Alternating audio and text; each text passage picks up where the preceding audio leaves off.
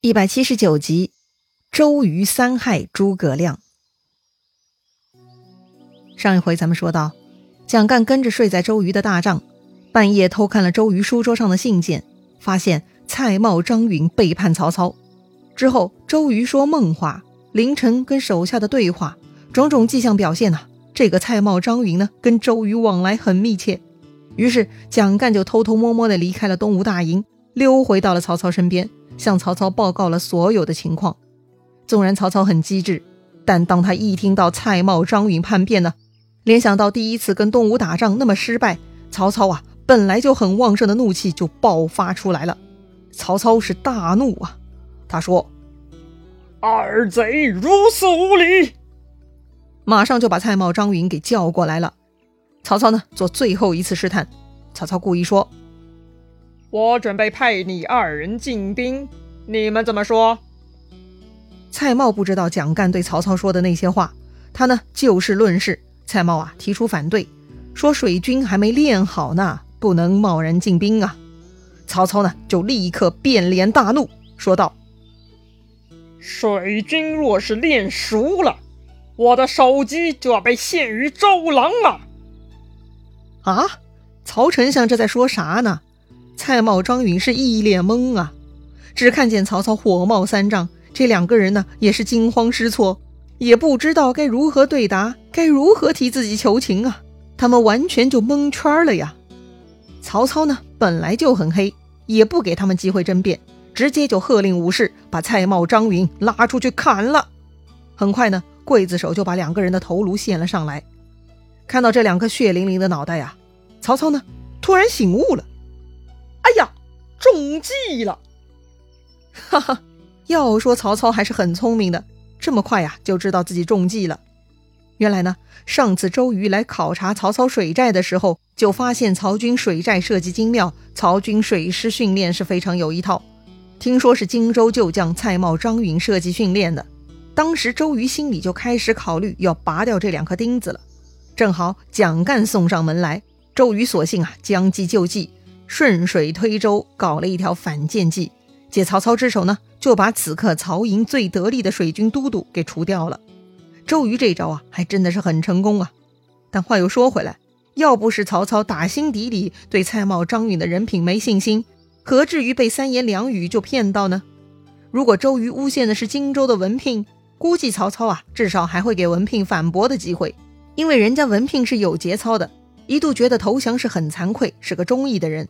但蔡瑁、张允就不同了，他们一早就来献媚，连荀攸都提醒过曹操，说他们不是好人。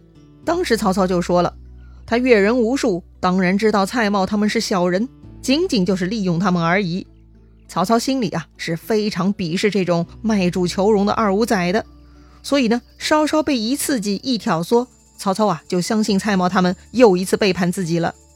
但是当他看到这两个人头呢，突然就醒悟了。周瑜就是忌惮这两人，才故意设计诡计搞死他们呐！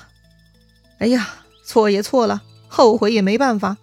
这个时候呢，曹操手下将领们都来了，看到蔡瑁、张允被杀呀，都很疑惑。这无缘无故杀掉领军大将，好像不太吉利吧？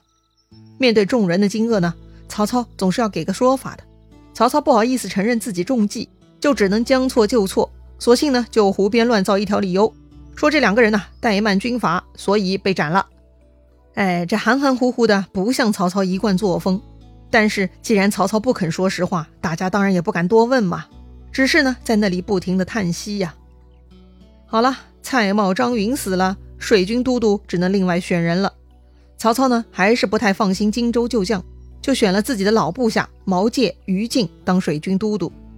哎，这个安排呢，很快被细作，也就是间谍哈。间谍呢，很快就把曹军人事调动的消息呢报告了周瑜。周瑜得到了消息是很高兴啊。曹军水师对周瑜来说最大的威胁就是蔡瑁、张允，一旦这两个人死了，那曹操水师就不足为惧了。鲁肃也很高兴啊，自家大都督如此善于计谋，不费一兵一卒就砍掉了曹操大将，太牛了。鲁肃说呀：“都督用兵如此。”何愁曹贼不破乎？但是呢，被表扬的周瑜却高兴不起来。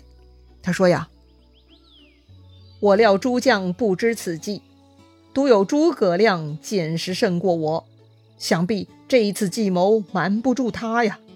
子敬去试探试探他，看看他是否知道，回来告诉我。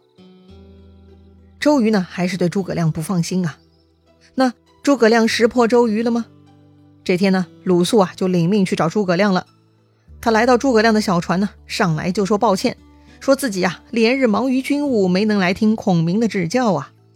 诸葛亮呢把鲁肃接入船舱，笑着说呀：“便是亮也未于都督贺喜。”贺喜，何喜之有啊？鲁肃假装不知，就问诸葛亮了。诸葛亮就说了：“公瑾派先生来试探，亮知也不知，便是这件事可喜可贺。”啊！鲁肃吓了一跳，脸都变了色了。鲁肃问：“先生怎么会知道的呢？”诸葛亮说：“呀，这条计策只好骗过蒋干。曹操就算被瞒过一时，必然很快就能醒悟，只是不肯认错而已。如今蔡瑁、张允二人已死，江东无后患了，怎么不值得贺喜呢？我听说。”曹操换毛玠、于禁为水军都督，在这两个手里就要送了水军性命喽！啊，诸葛亮怎么什么都知道呀？鲁肃听他说的是目瞪口呆，也不知道该说啥了。呃，就支支吾吾的混了一会儿，赶紧就辞别诸葛亮了。鲁肃离开前呢，诸葛亮叮嘱他：望子敬在公瑾面前不要说亮先知此事。我担心公瑾心怀妒忌，又要寻事害我。鲁肃呢，嘴里答应着就离开了。但是回去见到周瑜呢，他还是老老实实的把事情都给交代了。周瑜大惊啊，说道：“此人绝不可留，我决意斩之。”哎呀，被诸葛亮说中了。这个周瑜啊，真的是妒忌诸葛亮要杀人呐。鲁肃呢，赶紧劝周瑜说道。若杀掉孔明，要被曹操笑话的呀！周瑜呢，沉着脸，脑袋里是不断思考着计谋。他说呀：“我自有道理斩他，叫他死而无怨。”鲁肃想不通啊，就问周瑜了：“这杀孔明还能有啥道理呢？”周瑜让他先别问，明天就知道了。于是等到第二天，周瑜呢，把所有人都叫来，聚在大帐之中，也把诸葛亮叫来了。诸葛亮呢，开开心心来了，大家都坐定了。周瑜啊，就开口问诸葛亮，说：“马上要跟曹军水陆交战，该主要用什么兵器呀？”哎，周瑜开口问话嘛，一定是有后手的。诸葛亮呢，就当啥都不知道，很认真的回答，说：“呀，在大江之上，应该以弓箭为先。”哈哈，周瑜等的就是这句话。看诸葛亮进入陷阱啊，周瑜马上接话。赞叹诸葛亮说的对，但是周瑜说了，如今军中正缺弓箭，所以要请诸葛亮监造十万支箭，用以抗曹。而且呢，周瑜强调这是公事，诸葛亮不能推辞。哎，说白了，这就是军令，诸葛亮是不可以推脱的。诸葛亮呢，倒也很爽快，他满口答应。他只是问周瑜啊，这十万支箭啥时候要啊？周瑜呢，就给诸葛亮十天时间，但诸葛亮却说呀，用十天来造箭太浪费时间了，一定会耽误大事的。听诸葛亮这么说呢，周瑜心里都快要笑死了。自己想以造箭为名逼死诸葛亮，给他十天时间已经是完全不可能完成的任务了。但这诸葛亮居然还嫌十天太长，哈哈哈，这不是急着找死吗？周瑜就问诸葛亮了，那先生觉得需要几天呢？诸葛亮说了啊，只需要三天就能上交十万支箭。哈，三天就死，周瑜是求之不得呀。周瑜说：“军中无戏言。”诸葛亮说呀：“怎敢戏弄都督？我愿那军令状，三日不办，甘当重罚。”周瑜是乐坏了呀，赶紧叫军政司当面取了文书，为诸葛亮立下军令状。周瑜呢还很大方，下令为诸葛亮办酒席款待，说呀要等诸葛亮任务完成以后呢另有酬劳。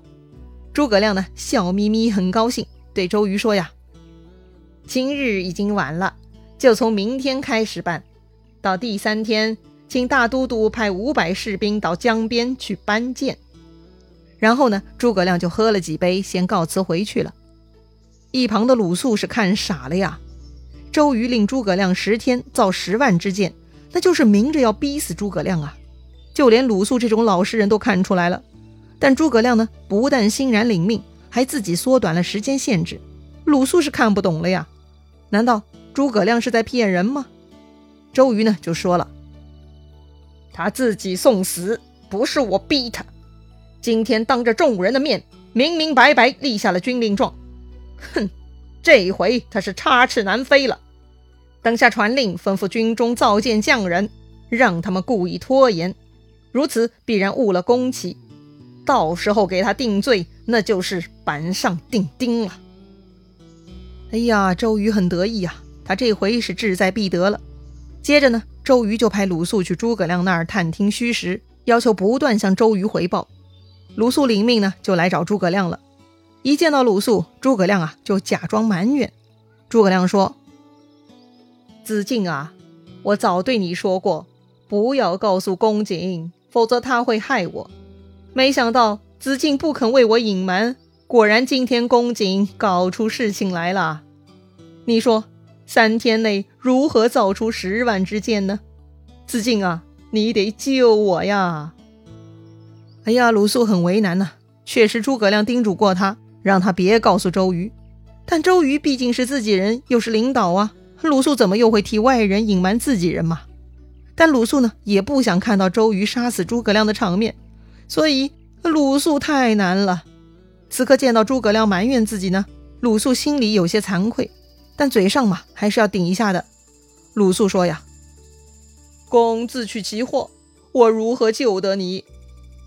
诸葛亮就说了：“望子敬借我二十只船，每船要军士三十人，船上挂青布的帷幔，每船两侧放置千个草靶，我别有妙用。第三日。”保管有十万支箭。这里诸葛亮说的青布的帷幔，青布呢，在古代是很常用的，通常是青色或者黑色的布，总之呢，颜色很暗沉。诸葛亮啊，要鲁肃帮忙，就是要准备这些东西。诸葛亮又叮嘱鲁肃，此事啊，不能让周瑜知道，一旦被周瑜知道呢，诸葛亮计谋失败，就玩完了。鲁肃呢，本来就对自己前面如实报告周瑜，导致周瑜急切向诸葛亮下手而内心惭愧，所以这回鲁肃啊是真的不敢报告周瑜了。反正诸葛亮并不是要开溜，而是要一些普通的材料而已。这些呢都是在鲁肃能力范围内的调动。鲁肃一心联刘抗曹，他很欣赏诸葛亮的才能，希望诸葛亮能帮到东吴。鲁肃仁厚啊，他跟周瑜的想法不同，所以啊这回呢他决定帮诸葛亮一把。